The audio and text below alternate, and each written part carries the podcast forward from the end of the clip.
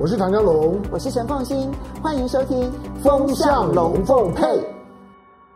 很开心周末的时候呢，能够来跟大家见面。今天我想要跟大家来谈一下啊，大家知道说，因为前几天呢，中央银行总裁他到立法院去报告，报告的书面文件里头就很清楚的看到，台湾其实恐怕在下一次，可能就今年四月，美国呢要推出来的汇率报告里头，恐怕台湾列为汇率操纵国。这直接是汇率操纵国的几率大幅度的上升了。那我们其实要从几个角度来看待这件事情，就是被列为美国的汇率操纵国可不可怕？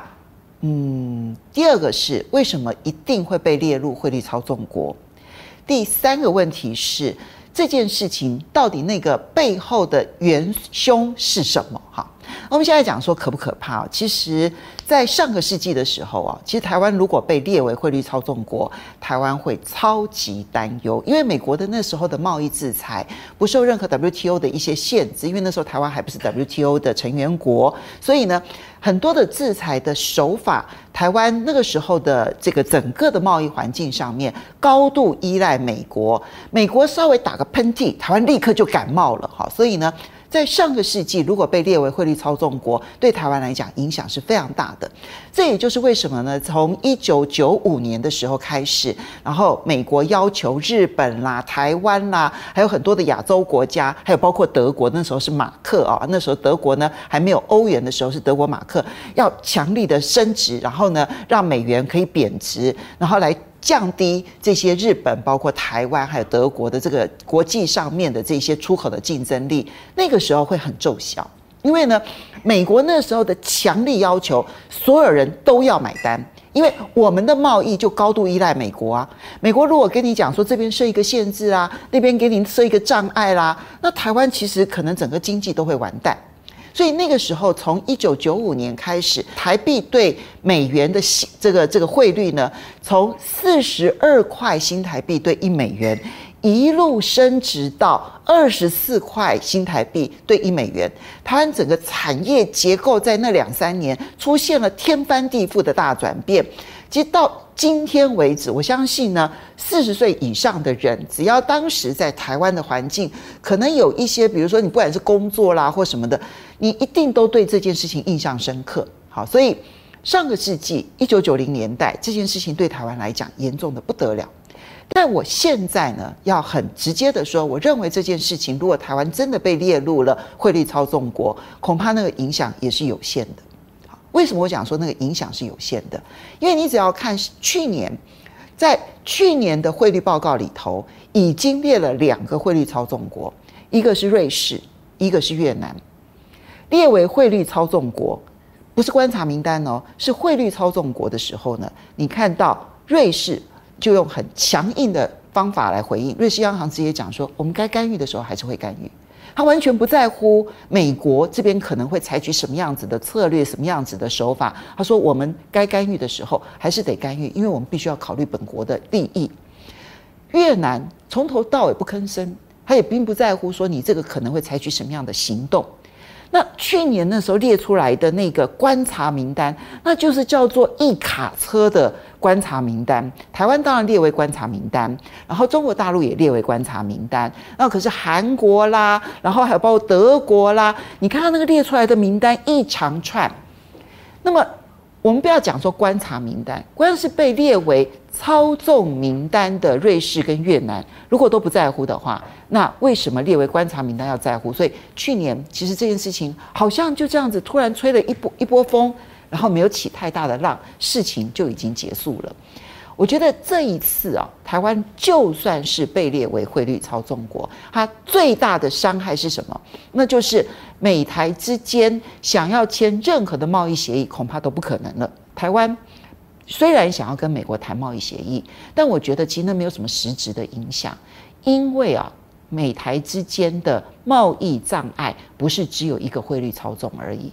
猪也是贸易障碍，牛也是贸易障碍，鸡改食食物也食品也是贸易障碍，就连食物这些蔬菜的这些水果留下来的残留农药的标准都是贸易障碍。那这些都是台湾不可能退让的啊！你说我的贸易，我的那个农药的这个残留的标准，我要降低吗？不可能啊！你说我的基改食物，我不可以标示这是基改食物吗？这也不可能啊！所以重重的贸易障碍的情况之下呢，就算加一个汇率操纵，也不会改变任何的事情。但你要回到事情的根本，为什么去年底有这么多的国家被列为汇率观察国家？其实在美国，它的这个汇率操纵呢，有三个主要的条件。第一个条件是你对美国的顺差超过两百亿美金，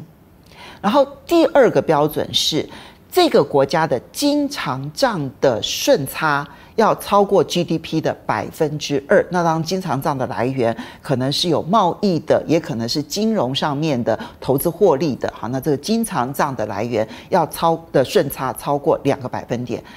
其实呢，第二个指标对台湾来讲，我们是常年超过百分之二，我们的经常账的顺差常常是超过 GDP 的百分之十以上的。好，所以对台湾来说，这个标准就是常年超过。那第三个标准是你干预，然后呢，各国中央银行买汇的这一个金额超过百分 GDP 的百分之二。那台湾呢？去年下半年买汇的金额，或者是说全年买汇的金额，已经达到了 GDP 的百分之五点八。哦，这个数字非常的高，远远超过那个百分之二。所以台湾为什么会被认为一定会被列为汇率操纵国？就是因为我们已经符合了这三项所有的指标。那么既然都符合，那我们大概看得出来，四月份的报告应该就会是有台湾了。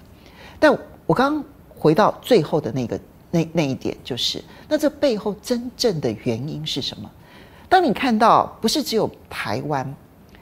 瑞士、越南、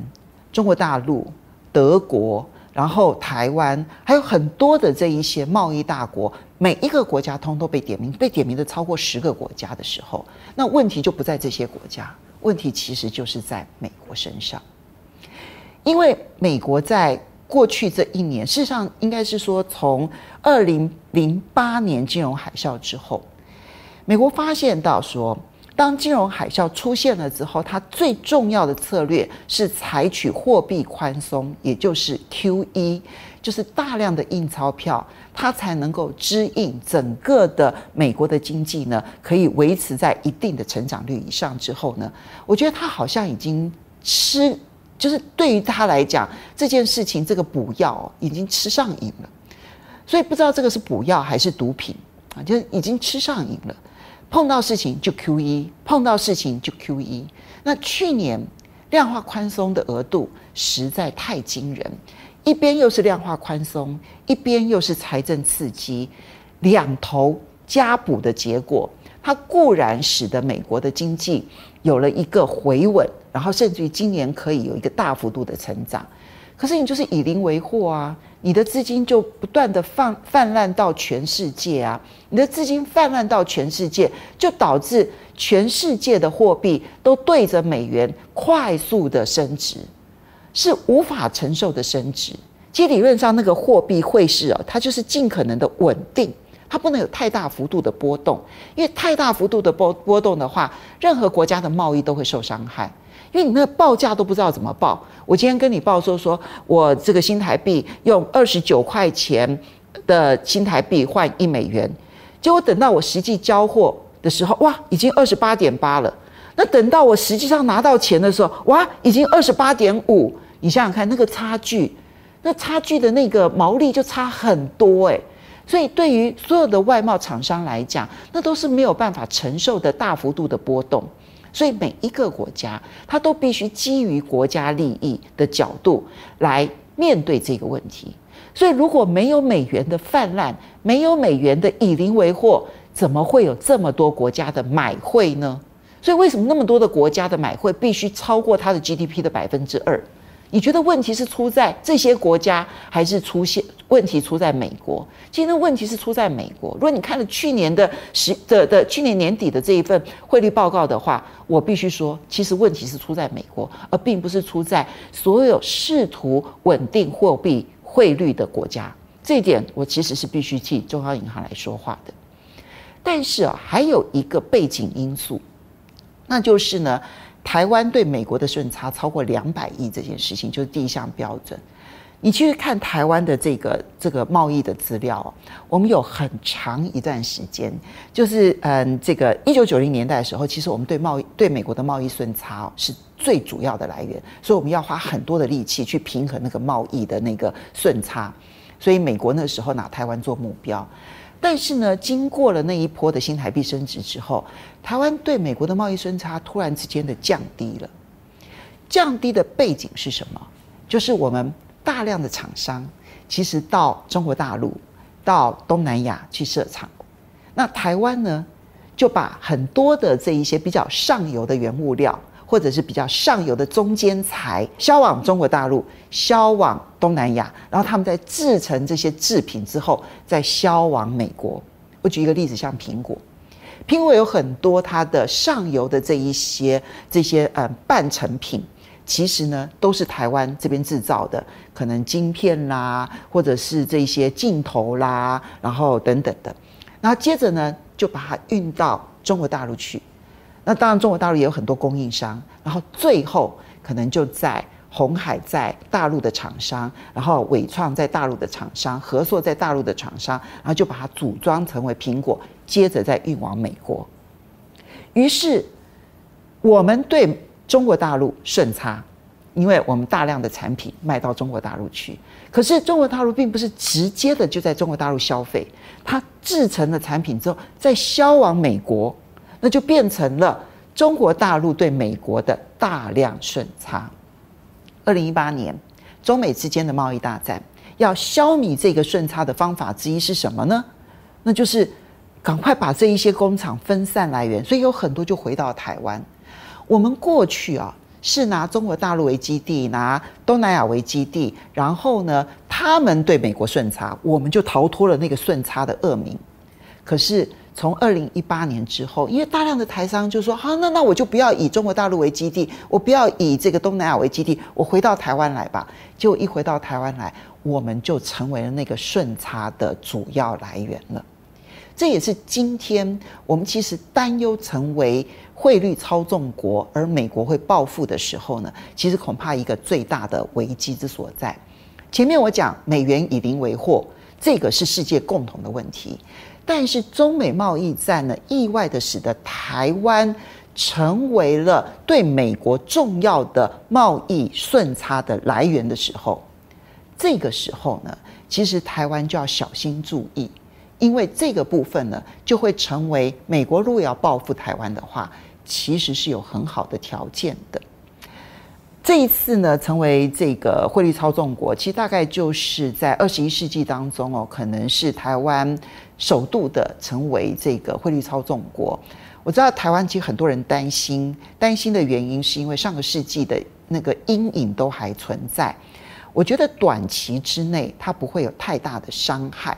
但是呃，因为这里面其实牵涉的不是只有台湾，刚刚我点名的全世界主要的贸易出口国家，几乎每一个国家在。去年的下半年都挤破头的想要阻止美元快速的贬值，然后防止自己的货币太快速的升值，然后形成自己国家的一个灾害。好，所以这个美元的以零回货是全世界共同的问题。但是中美贸易战之后，使得台湾意外的成为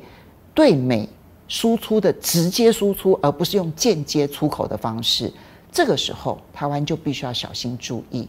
如果美国在政策上面越发的重视那个贸易逆差的来源的时候，那台湾在面对美国这个市场的时候，所要承受的压力就会变得更加的严重。